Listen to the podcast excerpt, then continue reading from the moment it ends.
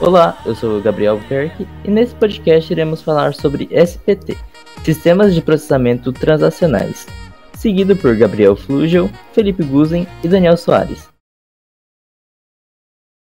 SPT são sistemas de suporte em nível operacional às atividades do dia a dia da organização. Eles são utilizados na automação de tarefas repetitivas e transacionais, por exemplo, compras em mercados e entre outros.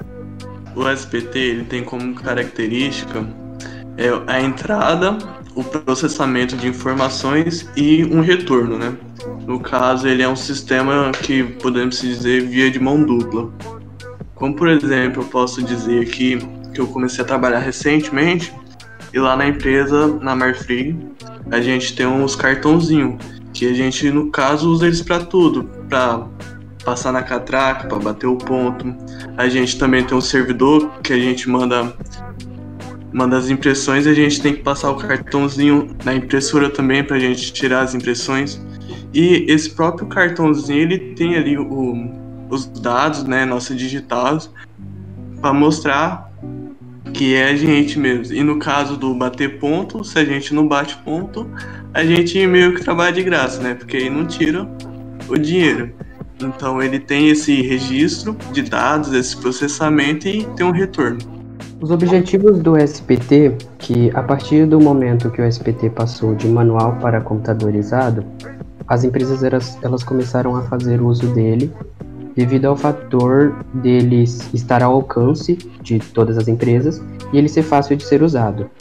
Ações como processar dados gerados pelas transações, manter o alto nível de precisão, assegurar a integridade dos dados e da informação, produzir documentos e relatórios em tempo, aumento da eficiência do trabalho, começaram a ser feitas com mais velocidade e mais facilidade.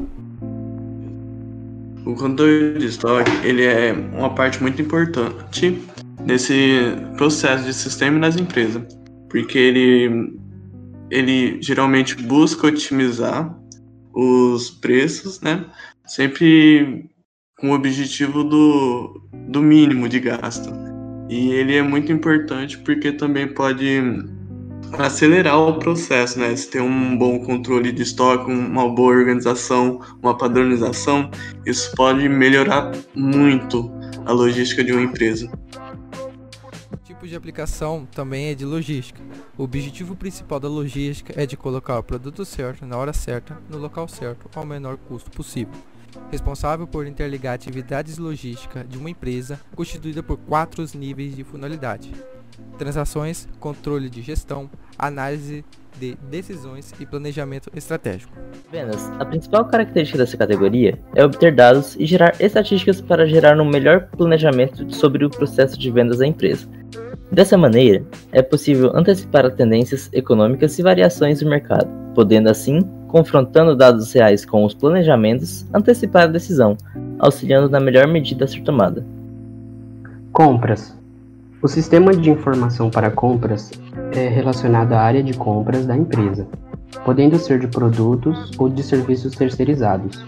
Através dela, é possível analisar dados de mercado para um menor, melhor planejamento de compras em longo prazo.